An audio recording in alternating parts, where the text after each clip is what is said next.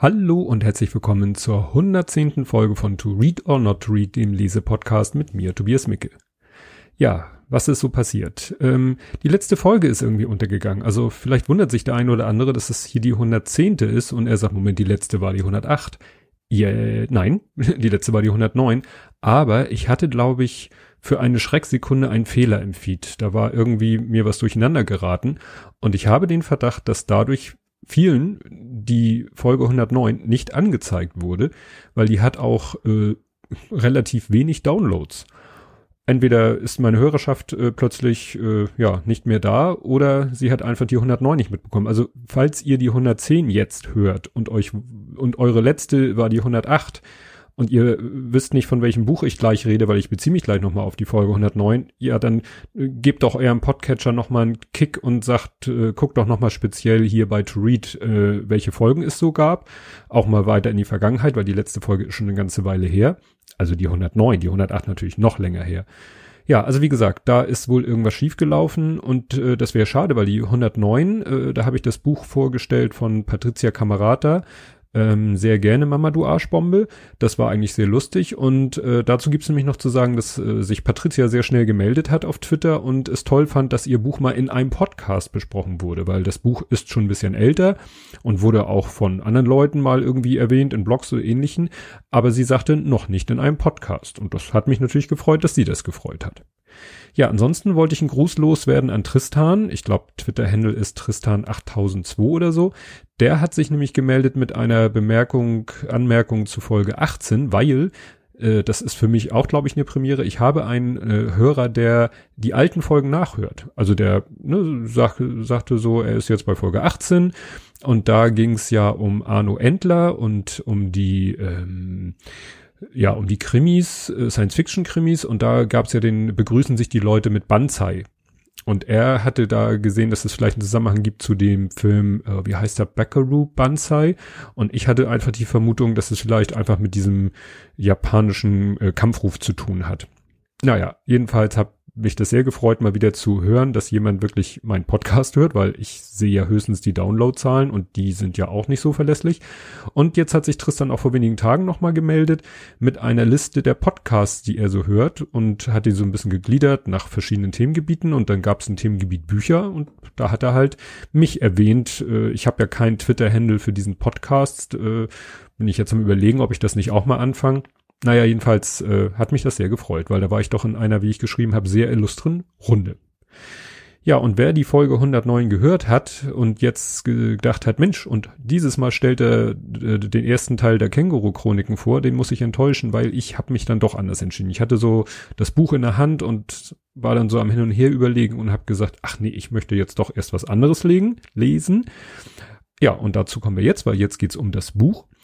Das Buch, was ich dann statt Känguru gelesen habe, trägt den Titel Geheime Botschaften, und der Titel Die Kunst des Verschlüsselns von der Antike bis in die Zeiten des Internets oder des Internet ohne es.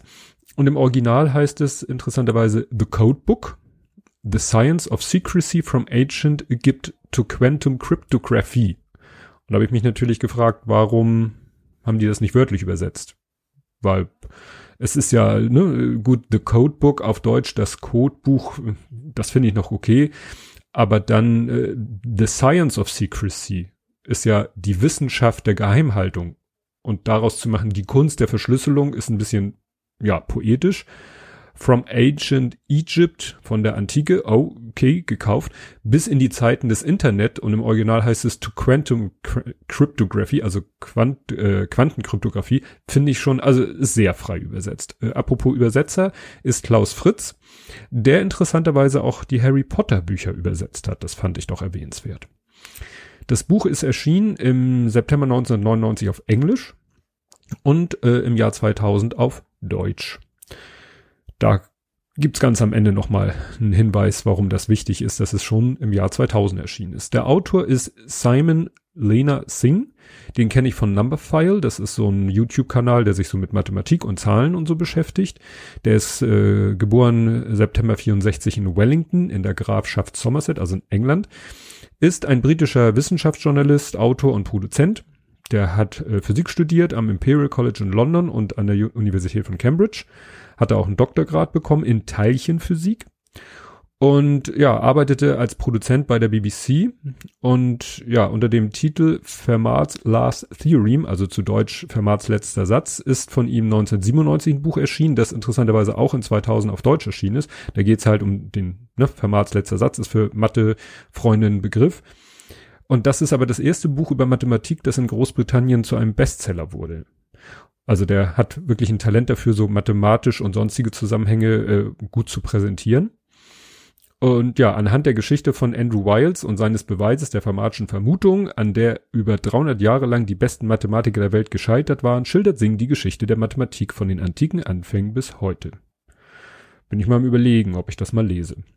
Und, und deswegen war mir auch schon bekannt, und da habe ich auch schon mal ihn erwähnt, er ist der Co-Autor des, des Buches ähm, Gesund ohne Pillen, das äh, er zusammengeschrieben hat mit Edzard Ernst, ähm, das Buch Gesund ohne Pillen habe ich in Folge 6 vorgestellt und in einer anderen Folge habe ich die Biografie äh, von Edzard Ernst vorgestellt.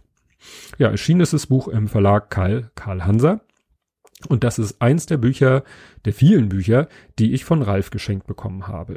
Der ja mal so als Dank für eine Nettigkeit von meiner Seite ähm, so die halbe Amazon-Wunschliste mir geschickt hat. Ja, jetzt kommen wir nun zum Inhalt des Buches. Das ist gegliedert in äh, acht Kapitel.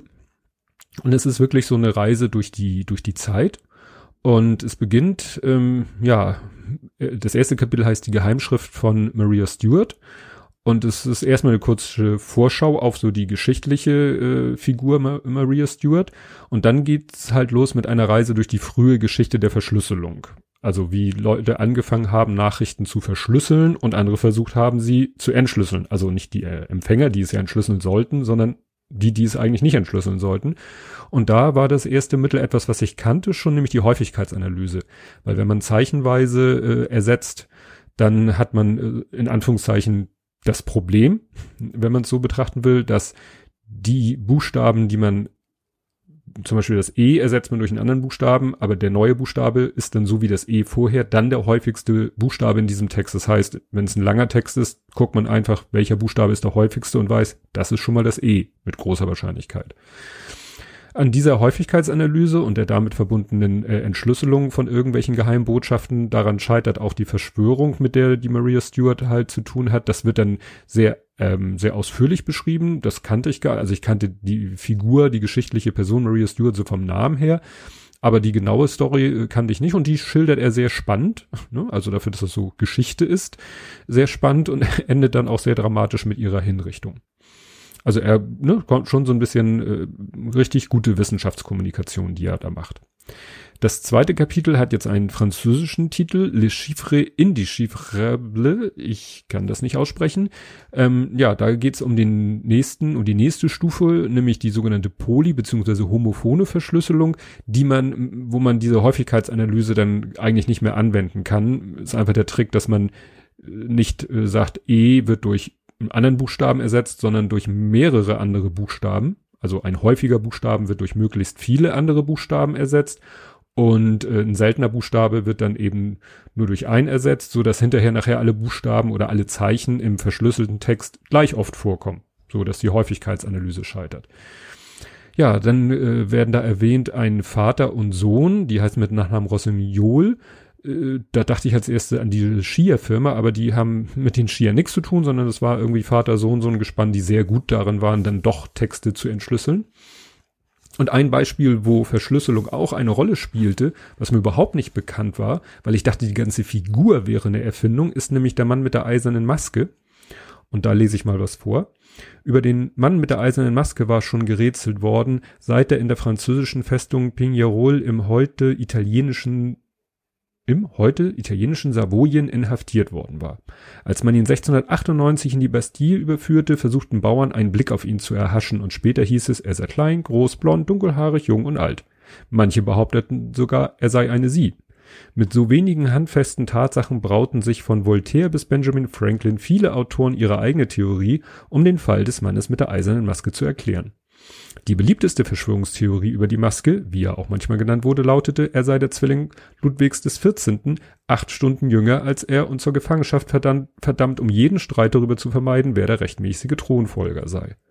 Also, ne, dieses, diese Verschwörungstheorie, das ist die Basis der, der, ja, diversen Verfilmungen, die man so kennt. Ähm, aber es gab diesen, diese Figur wirklich und jeder Schriftverkehr in Zusammenhang mit dieser Figur wurde halt verschlüsselt. Und erst als man die Verschlüsselung dann mal geknackt hat, äh, viel, viel später, ja, konnte man eben auch äh, die Identität des Mannes äh, mit der eisernen Maske klären. Ja, dann äh, wird hier noch gesprochen von den schwarzen Kammern von Wien. Und da lese ich auch noch mal was vor. Also die schwarzen Kammern von Wien war sozusagen die, weiß ich nicht, die NSA von Österreich. Ähm, da ging nämlich auch, das war sozusagen die, das Entschlüsselungszentrum von Österreich. Und damals zu der Zeit war es ja Österreich, Ungarn und ein Riesenreich. Die Abschriften gab man zur Entschlüsselung an die Kryptoanalytiker weiter, die in kleinen Kabinen saßen und den Sinn aus den Botschaften herauskitzelten. Die Wiener Schwarzen Kammern lieferte nicht nur den österreichischen Kaisern und unschätzbares Aufklärungsmaterial, sie verkaufte die Informationen, die sie sammelten, auch an fremde Mächte. Im Jahr 1774 traf man ein Abkommen mit Abbot, Abbot?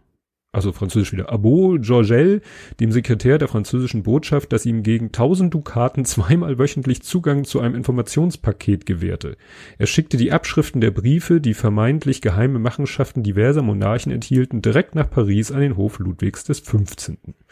Also spannend, dass es damals tatsächlich schon quasi das Gewerbe gab des Entschlüsselns, ja, und dass da wirklich äh, diese schwarzen Kammern von Wien, dass da die Experten für auch andere Menschen arbeiten. Gegen Geld natürlich. Ja, später kamen dann die neuen Technologien, nämlich nicht mehr das geschriebene Wort. Also damals ging es halt immer um irgendwelche Schriftstücke, die man natürlich, die man auf dem Postweg abfangen, abschreiben konnte, sondern dann ging es irgendwann los mit, äh, es wurde gemorst und später dann natürlich auch über Telefonsprache übertragen.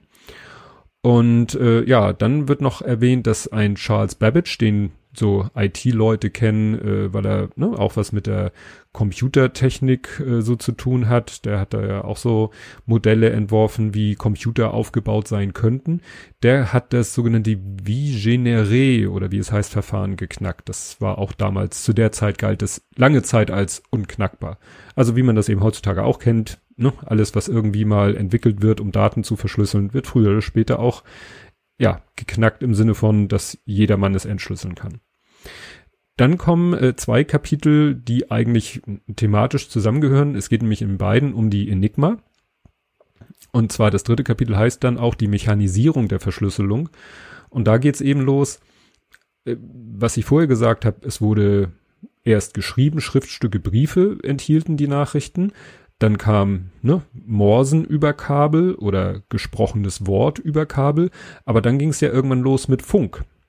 Also ne, dann wurde die Möglichkeit entdeckt, dass man über die Luft äh, Nachrichten übermitteln kann.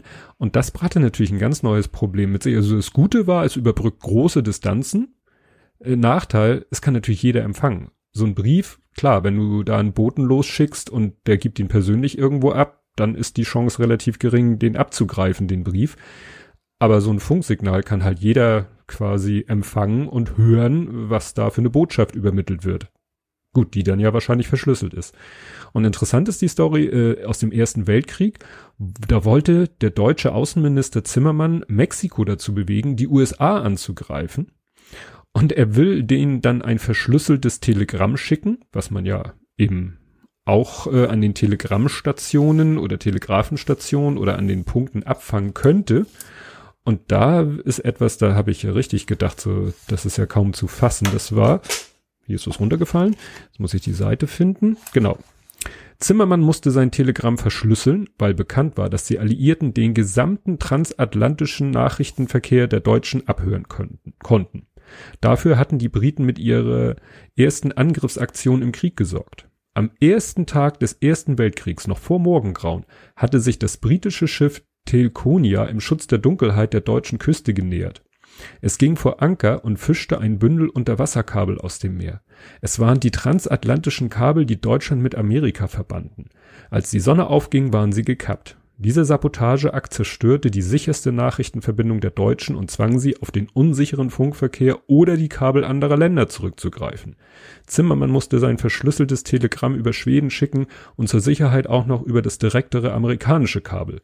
Beide Unterwasserkabel liefen an England vorbei und den, der Text des Zimmermann-Telegramms, wie es später genannt wurde, fiel in die Hände der Briten.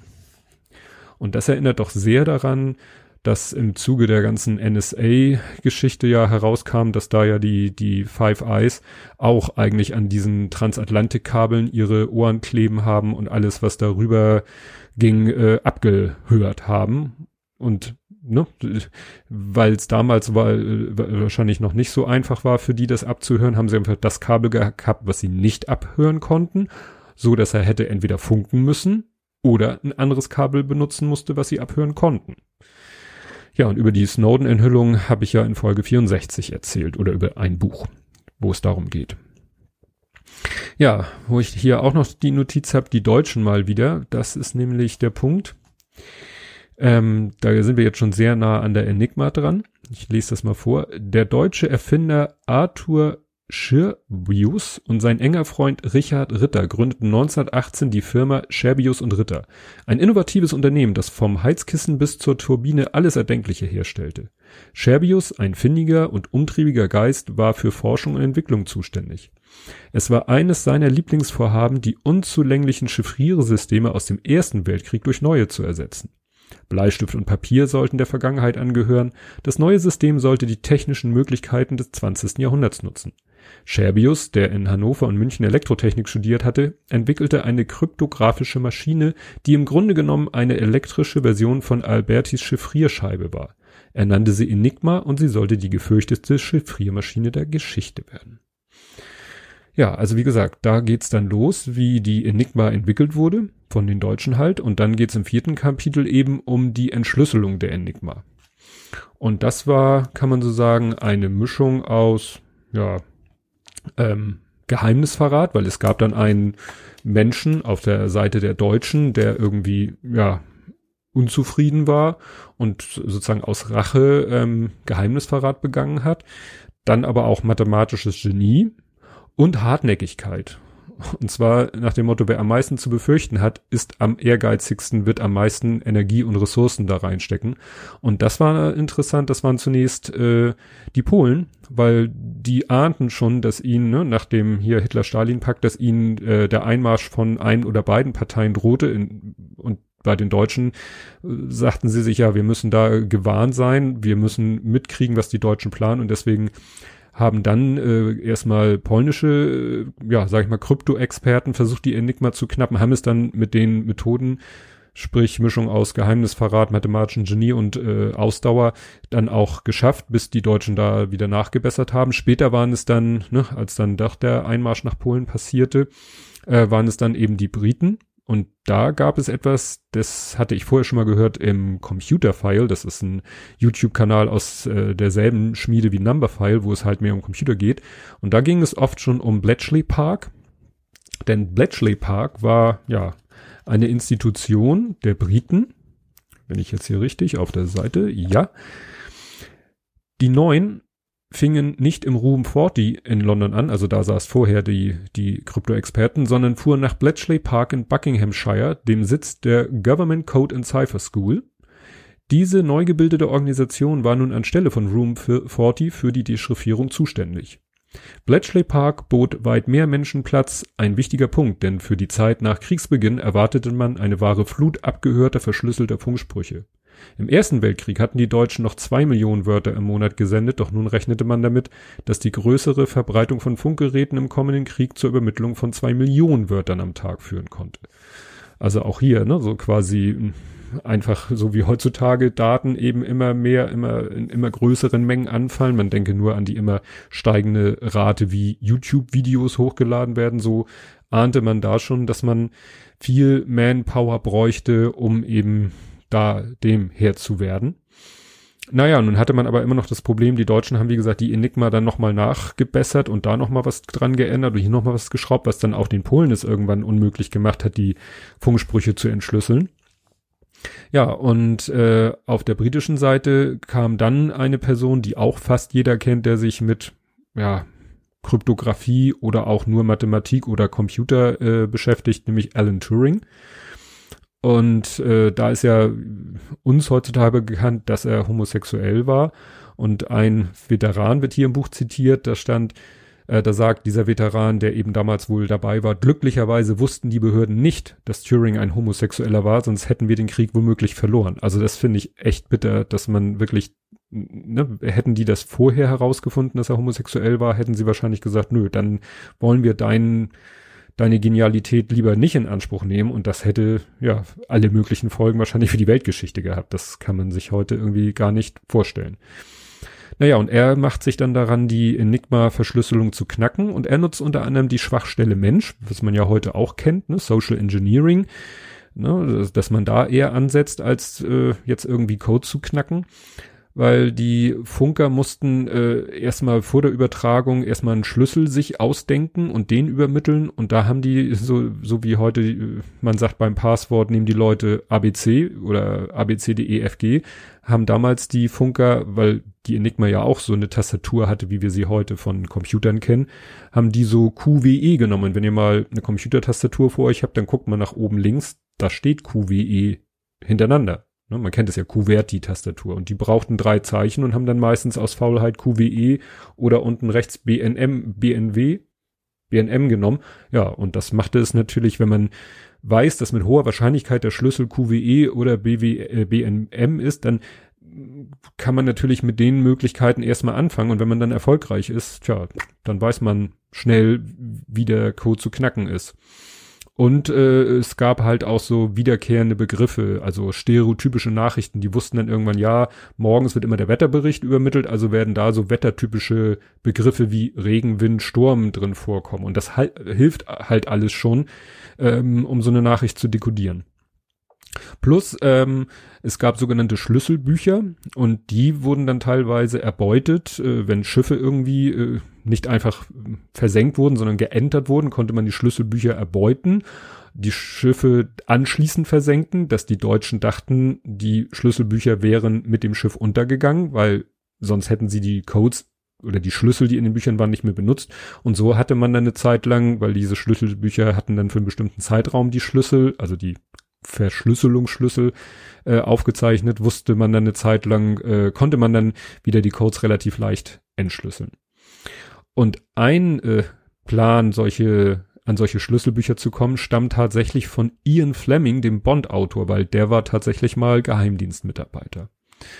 Und später kommt nochmal ein Zitat, wo dann gesagt wird, ich habe das ein bisschen verkürzt, Bletchley Park oder die, also das, was die Leute da im Bletchley Park geleistet haben, das hat den Krieg definitiv verkürzt. Also so wie am Anfang gesagt wurde, hätte man Alan Turing nicht gehabt oder hätte man ihn nicht ja, hätte man ihn ausgeschlossen aus Bletchley Park, hätte das äh, ja die, vielleicht sogar dazu geführt, dass die Deutschen den Krieg gewonnen hätten, sagt, wurde hier dann später nochmal gesagt, dass Bletchley Park als Institution den Krieg verkürzt hat und das ist ja dann auch, äh, ja, gut.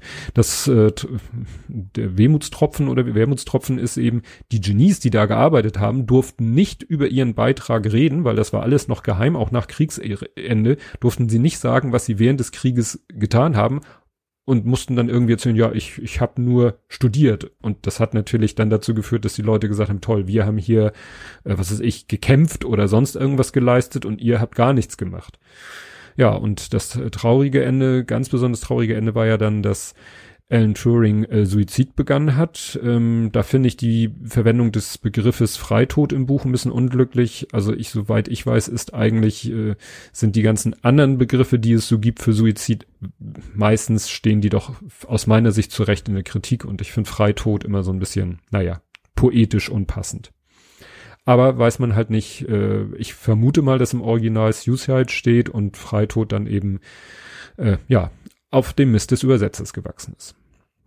Ja, im fünften Kapitel geht's dann um mehr um das Thema Sprache, nennt sich die Sprachbarriere. Da kommt als erstes ein Punkt, äh, den man kennt, weil es gab mal einen Film darüber, der hieß, glaube ich, The Wind Talkers. Da ging es darum, wie die Amerikaner im Krieg, ähm, auch glaube ich auch im Zweiten Weltkrieg gerade äh, eher im nicht auf sage ich mal europäischem Kriegsgebiet, äh, sondern äh, im Krieg gegen Japan haben die Navajo ähm, Menschen, ich will jetzt, man soll ja auch nicht das andere Wort benutzen, ähm, na, haben Navajos benutzt, weil der, die so eine exotische Sprache haben, die ja quasi von Natur aus verschlüsselt ist für alle anderen. Da lese ich mal was vor. Dass der Navajo-Code so undurchdringlich war, lag allein daran, lag allein darin, genau, dass Navajo zur Sprachfamilie Na-Dene gehört, die mit keiner einzigen asiatischen oder europäischen Sprache verwandt ist. Zum Beispiel wird ein Navajo-Verb nicht nur nach dem Subjekt konjugiert, sondern auch nach dem Objekt. Die Endung des Verbs hängt davon ab, welcher Kategorie das Objekt angehört. Lang, zum Beispiel Pfeile, Malstift, schlang und wendig, Schlange, Lederriem, körnig, Zucker, Salz, gebündelt, Heu, dickflüssig, Schlamm, Kot und viele andere. Das Verb enthält auch Adverbien und gibt wieder, ob der Sprecher das Berichtete selbst erlebt hat oder ob es vom Hören, ob er es vom Hörensagen weiß. Also es ist ne, Daher kann ein einziges Verb einen ganzen Satz entsprechen, was es Fremden praktisch unmöglich macht, seine Bedeutung zu erschließen. Also es ist finde ich total faszinierend, diese Vorstellung, dass eben, ja, es wird ja manchmal schon gesagt, die deutsche Sprache ist umständlich, aber da muss diese Navajo-Sprache noch mal ganze Schippen drauflegen, äh, wenn eben ein Verb von, von zigtausend Faktoren noch abhängig ist und nicht nur, ja, von den Sachen, wie wir es kennen. Ja, ähm, was wieder so ein bisschen ich dem Übersetzer ankreide, wobei ich sagen muss, es ist eine mögliche Übersetzung. Es geht dann nämlich äh, auch in diesem Kapitel um den, naja, ich nenne ihn weiter Stein von Rosetta. Im Buch wird er genannt der Stein von Rosette oder der Rosette-Stein. Ja, ich habe nachgeguckt, man kann ihn auch so nennen, aber ich finde der Stein der Rosette oder der Stein von Rosette weckt doch irgendwelche Assoziationen bei mir. Aber nichtsdestotrotz kann den, dass dieser Stein von Bedeutung ist, den, das wusste ich schon, die Story dahinter kannte ich schon, die wird hier natürlich schön ausführlich geschildert. Und da waren mehrere Leute dran beteiligt, den zu entschlüsseln. Also es geht darum, für die, die es nicht wissen, der Stein von Rosetta war so ein, hat man entdeckt und da stand eben ein Text drauf in drei Sprachen. Ich glaube, ja, also Griechisch, noch eine Sprache und in Hieroglyphen und hat eben geholfen, weil man da gemerkt hat, Mensch, das ist derselbe Text in drei verschiedenen Schriften oder Sprachen. Und so konnte man endlich die Hieroglyphen entziffern. Was einem den Leuten vorher nicht gelungen ist, weil es ja auch eine sehr spezielle Schrift ist. Und ich lese dazu mal was vor. Einer der ersten Wissenschaftler, der das Vorurteil in Frage stellte, die Hieroglyphen seien eine Art Bilderschrift, war der begnadete englische Mathematiker Thomas Young. Young wurde 1773 in Milverton, Somerset geboren und konnte mit zwei Jahren fließend lesen. Mit 14 hatte er Griechisch, Latein, Französisch, Hebräisch, Chaldäisch, Syrisch, Arabisch, Persisch, Türkisch und Äthiopisch gelernt und später als Student am Emmanuel College in Cambridge brachte ihm seine Genialität den Beinamen Phänomen Young ein. Er studierte Medizin, doch es hieß, er sei nur an den Krankheiten interessiert, nicht an den Patienten. Er konzentrierte sich zunehmend auf die Forschung und weniger auf die Heilung von Kranken. Ja, also dieser Thomas Young scheint wirklich irgendwie so ein Genie gewesen zu sein und dem ist es dann halt gelungen, eben auch äh, ja durch wirklich Grübeln ausprobieren und sonst was und eben auch abweichen von vorherigen äh, Theorien ähm, ja diesen Stein von Rosetta zu entschlüsseln. Was dann noch in dem Kapitel kommt, äh, kannte ich vorher noch nicht. Da geht es nämlich darum, dass irgendwann auch mal Schriftstücke gefunden wurde und diese Schrift oder die Sprache wurde dann als Linear B bezeichnet. Und ich sag mal, das ist dann der Stein von Rosetta hoch 10. Also wenn man das liest, dann denkt man, kriegt man wirklich einen Knoten im Kopf. Und ähm, tja, ich lese da mal was vor. Da muss ich äh, hier nochmal zurückblicken, weil hier sind noch zwei Wörter auf der Seite. Nur zwei brauchbare Tatsachen konnten über Linear B ausfindig gemacht werden. Erstens wurde offensichtlich von links nach rechts geschrieben, da eine Lücke am Ende einer Zeile immer rechts auftrat. Zweitens gab es 90 unterschiedliche Zeichen, was den Schluss nahelegte, dass es sich um eine Silbenschrift handelte. Rein alphabetische Schriften haben meist nur zwischen 20 und 40 Buchstaben. Das Russische hat etwa 33, das Arabische 28 Zeichen. Auf der anderen Seite haben Schriften, die auf Ideogramm beruhen, meist Hunderte oder gar Tausende von Zeichen. Das Chinesische hat über 5000. Silbenschriften liegen mit ihren 50 bis 100 Silbenzeichen in der Mitte. Abgesehen von diesen beiden Erkenntnissen blieb Linear B ein undurchdringliches Mysterium. Ja, also wie gesagt, Linear B ist äh, irgendwann dann auch mal entschlüsselt worden und das ist auch sehr, sehr spannend, wie das den Leuten gelungen ist, weil äh, ne, es gab, das ist jetzt keine Verschlüsselung in dem Sinne, wo es einen Code gibt, sondern einfach, man, man hat eine Schrift, man hat einen Text und versucht herauszufinden, was will mir dieser Text sagen. Ja, das nächste Kapitel ist dann Alice und Bob gehen an die Öffentlichkeit. Da geht's dann halt um das, was wir heutzutage so kennen, nämlich die moderne äh, computergestützte Verschlüsselung.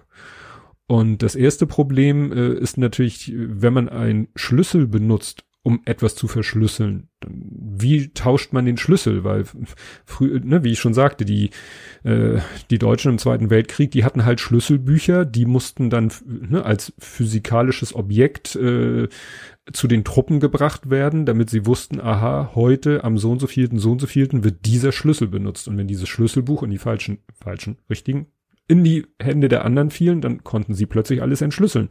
Deswegen das Problem ist eben, wie tauscht man den Schlüssel aus, gerade am besten, sag ich mal, übers Internet, ohne, weil den Schlüssel soll ja auch keiner sehen. So, und jetzt kommen so ein paar Übersetzungsdinger, wo ich dachte so, hm, also in einem Beispiel ist davon die Rede, einen Lichtschalter zu drehen. Und äh, die Älteren werden sich erinnern, es gab früher, heute vielleicht noch in Altbauten oder für Leute, die im Manufaktumkatalog bestellen, gibt es Lichtschalter, die keine, keine Platte haben, die man kippt, sondern die wie so eine Flügelschraube haben, die man dreht, die kann man quasi endlos drehen und immer nach, weiß ich nicht, nach einer halben Umdrehung macht so Klick und dann geht das Licht an und wenn man weiter dreht, macht es wieder Klick und das Licht geht aus. Also es ist quasi so ein endlos Drehvorgang. Aber wie gesagt, diese, wie, wie jemand im Jahr 2000 darauf kommt, das zu übersetzen mit ein Lichtschalter zu drehen. Ich weiß nicht, ob es im Englischen noch mehr diese Lichtschalter gibt und ob das da auf Englisch so stand, aber selbst dann hätte ich es fürs Deutsch übersetzt, einen Lichtschalter zu betätigen, aber nicht zu drehen. Und was mich richtig irritiert hat, und ich habe da auch nachgeguckt, ob ich da nicht irgendwie falsch lieg, da redet der Übersetzer immer von Modularithmetik. Und dann habe ich mir das angeguckt, was er da beschreibt, und ich so, ja, das ist Modulo. Das ist die Modulo-Funktion. Das ist, wenn man äh, zwei Zahlen, äh, zwei ganze Zahlen teilt und äh, das geht nicht auf, dann bleibt ein Rest und ein interessiert dieser Rest, dann ist das Modulo, die Modulo-Operation. Und ich habe auch nachgeguckt, also ist es überall nur von Modulo-Arithmetik oder Modulo-Operator die Rede. Wie der auf Modularithmetik kommt, ist mir ein Rätsel. Na gut, äh, Ergebnis äh, der ganzen Diskussion über das, die Frage, wie tauscht man einen Schlüssel, ohne die Schlüssel zu tauschen oder ohne dass man sie sieht, ist dann der Diffie-Hellman-Merkle-Schlüsseltausch. Interessanterweise unterschlägt äh, Wikipedia im Titel den Merkle. Im Artikel selber ist dann auch von dem Merkle die Rede. Und da geht's halt darum, dass es einen öffentlichen Schlüssel gibt und einen privaten Schlüssel. Und das habe ich, muss ich zugeben, auch nie so hundertprozentig verstanden aber der hat ein sehr schönes Beispiel, nämlich sozusagen, man will eine etwas verschicken und man hat eine Kiste und will diese Kiste verschließen. Und nur der Empfänger soll sie öffnen. Und man kennt ja diese modernen Vorhängeschlösser, die so einrasten, wenn man sie zumacht. Und jetzt muss man sich den öffentlichen Schlüssel vorstellen, wie ja, es gibt irgendwo einen unendlichen Vorrat an Vorhängeschlössern, ne, zum Beispiel ein Vorhängeschloss wo mein Name draufsteht und wenn jemand mir eine geheime Botschaft schicken will, dann packt er sie in die Kiste, macht sie mit diesem Vorhängeschloss zu, lässt es sozusagen Klick einrasten und dann schickt er mir diese Kiste und da nur ich den Schlüssel habe, um den zu öffnen, das ist der sogenannte private Schlüssel, dann kann nur ich diese Kiste öffnen. Perfekt. Tolles Konzept, aber wie setzt man das praktisch um? Weil, ne, man kann ja, man will ja keine Kiste verschicken und nicht unendliche Vorhängeschlösser produzieren. Und da machen sich dann drei Experten ans Werk. Zwei entwickeln immer irgendwelche Ideen und einer prüft sie und verwirft sie. Und da ist dann ein schönes Zitat. Das Trio verlor allmählich die Hoffnung, doch sie wussten, dass dieses ständige Scheitern ein notwendiger Teil ihrer Forschungsarbeit war und sie mit sanfter Hand aus mathematischen Sümpfen hinaus in fruchtbare Gefilde führt. Fand ich sehr schön poetisch beschrieben ähm, und erinnert mich an das, was auch äh, bei methodisch inkorrekt gerne mal gesagt wird man darf nicht immer nur die Erfolge sehen in der Wissenschaft, sondern auch die Misserfolge, weil die Misserfolge sind ein Teil der Forschungsarbeit, so wie es hier in diesem Zitat steht. Und das Ergebnis des Ganzen kennen, ja, sag ich mal, computerinteressierte Menschen auch, ist nämlich RSA, also die RSA-Verschlüsselung, äh, die eigentlich ARS heißen sollte, weil die, also es waren ja drei Leute dran beteiligt. Und ähm, der eine hat dann gesagt, ja, wir nennen das ARS einfach alphabetisch sortiert, weil der war der Meinung, wir haben gleich viel geleistet. Und der, nachdem das A ist, also der heißt tatsächlich äh, Edelman. Und Herr Edelman, das war der, der immer das geprüft hat, was die beiden anderen, Rivas und Shamir, entwickelt haben. Und der sagte, nee, ihr habt ja die Arbeit geleistet. Ich habe ja nur geguckt, ob das wirklich funktioniert, was ihr euch überlegt. Aber Rivas und Shamir, die bestanden auf seine Nennung und so haben sie dann quasi das A ans Ende gepackt und deswegen heißt das heute RSA. Interessant, was auch in der Wikipedia in dem Artikel über SA steht, äh, es kam dann erst viel später, weil ne, Geheimhaltung kam raus, dass ein Herr Cooks alleine vier Jahre vorher das schon rausgefunden hat, es nur niemanden erzählen durfte, weil er das für den britischen Geheimdienst entwickelt hat, dieses Verfahren ne, für das berühmte GCHQ, was ja auch im Zusammenhang mit den Snowden-Enthüllungen immer ne, von Bedeutung war, ja. Und der hat, äh, ne, die haben eben für den Geheimdiensten Verfahren gesucht und er hat es vier Jahre vorher entwickelt, durfte es aber natürlich nicht bekannt geben und auch nicht zum Patent anmelden. Das haben die anderen dann gemacht. Ja, ähm, dann im siebten Kapitel geht's um ein Thema, was auch jeder, der sich so ein bisschen mit der IT-Welt auskennt, kennt, Pretty Good Privacy oder PGP dieses Verschlüsselungssystem für E-Mails. Und das wurde halt entwickelt von einem Phil Zimmerman. Und der will Verschlüsselung für die Massen, also dass wirklich, sag ich mal, Otto Normalbürger auch Daten verschlüsseln kann und das so einfach ist, dass der das auch macht. Weil wir wissen ja alle, äh, Komfort äh, ist der größte Feind der Security. Aber das finden die Geheimdienste nicht so toll, dass er das hat. Und das ist ja heute immer noch so. Ne? Die Geheimdienste wollen ja, sag ich mal, die äh, den Kuchen für sich und äh, gerade jetzt war ja wieder der 35C3 und die Vorträge da haben ja gezeigt, wie das so geht oder jetzt gerade dieser Tage, ne, Tristan hört es ja wahrscheinlich erst viel, viel später, aber dieser Tage gerade der Hacker-Angriff, der sogenannte, da sieht man eben, wie wichtig eigentlich Verschlüsselung ist, weil hätten all diese Leute ihre Daten verschlüsselt, ja. Und jetzt habe ich auch endlich genau verstanden, wie dieses PGP funktioniert, weil ich muss zugeben, ich benutze es leider selber auch nicht. Ja, und zum grünen Abschluss kommt dann Kapitel 8, ein Quantensprung in die Zukunft. Und da, ja, liegt auf der Hand, worum es geht. Es geht um Quantenphysik. Und da taucht interessanterweise ein Name wieder auf, nämlich Thomas Young. Den habe ich gerade eben vorgelesen. Das war der, der die Hieroglyphen mit entschlüsselt hat. Und der hat nämlich auch mal Enten in einem Park auf dem Teich schwimmen sehen und hat die Wellen gesehen, die diese Enten erzeugen und wie diese Wellen sich gegenseitig sozusagen aufgehoben haben. Und da kam er dann darauf, ja, auf diesen Wellencharakter des Lichts. Es gibt ja diesen Welle-Teilchen-Dualismus beim Licht. Und das hat ja auch was mit, äh, ja, Quantenphysik zu tun. Ja, und es wird dann halt das Prinzip der Quantenkryptographie erklärt, wo es ja an der praktischen Umsetzung noch ein bisschen mangelt, sonst hätten wir sie ja heute schon im Einsatz.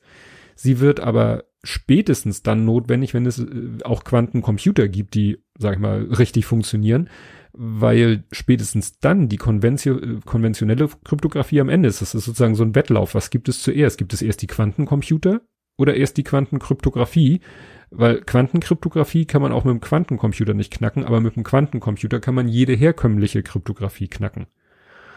Und äh, man ist es ja jetzt schon das Problem, dass man mit der aktuellen Technologie, also ne, mit der aktuellen, was so möglich ist, kann man Sachen, die früher verschlüsselt wurden, mit, mit, sag ich mal, kleinen Schlüsseln, kann man heute entschlüsseln. Und das war auch bei diesem CCC-Talk, den ich gerade heute gehört habe, oder 35C3-Talk. Ähm, da ging es um die Gesundheitsakten und wie äh, schrottig das alles gesichert ist. Da sagte der äh, Vortragende auch, ja, die Daten, die man heute äh, irgendwo abgreift und selbst wenn sie verschlüsselt sind, in 20 Jahren kann man die entschlüsseln, auch mit konventioneller Technologie, weil dann die konventionelle Technologie sich so weit entwickelt hat, dass man die Schlüssel halt durch Brute Force oder durch reine Rechenarbeit lösen kann. Ne, gibt ja immer diese so und so viel Bit-Schlüssel und das muss man ja dauernd nach oben erhöhen, weil die Computer immer schneller werden. Aber wenn man alte Daten hat, die noch mit einem kurzen Schlüssel verschlüsselt sind, dann kann man die mit aktueller Hardware eben auch entschlüsseln.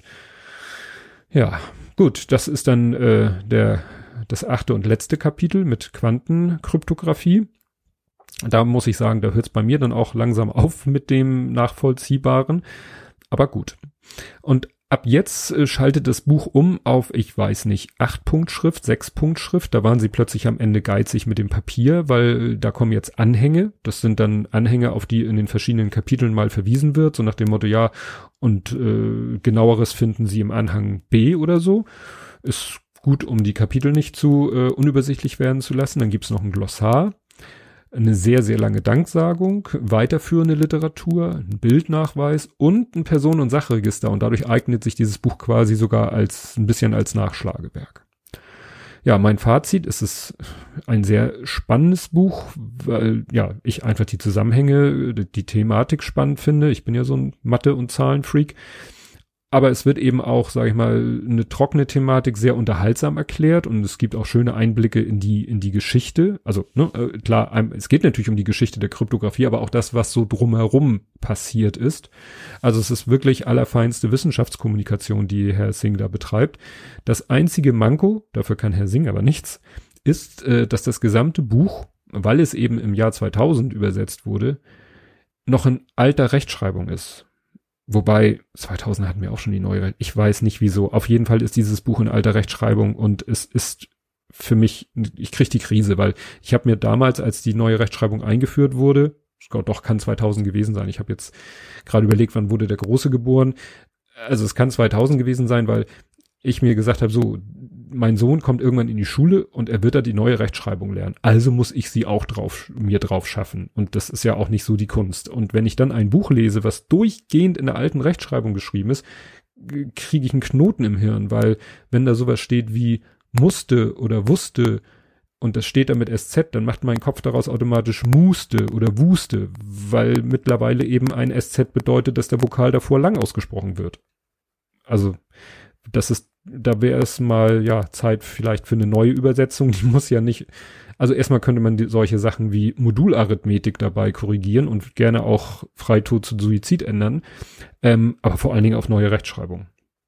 Weil das Buch verkauft sich, glaube ich, immer noch sehr gut. Aber das soll es zu diesem Buch gewesen sein. Ja, ich bin mir jetzt nicht sicher, ich will jetzt keine Aussagen darüber machen, was ich als nächstes lese. Das werde ich ganz spontan entscheiden, wenn ich äh, heute Abend in meine gut gefüllte Bücherkiste gucke. Da werde ich ganz spontan entscheiden, welches Buch ich als nächstes lese. Ihr werdet es dann gewahr in der nächsten Folge, die dann hoffentlich nicht so lange auf sich warten lässt wie diese, aber es ist halt ein sehr umfangreiches Buch gewesen. Also, bis zum nächsten Mal. Tschüss.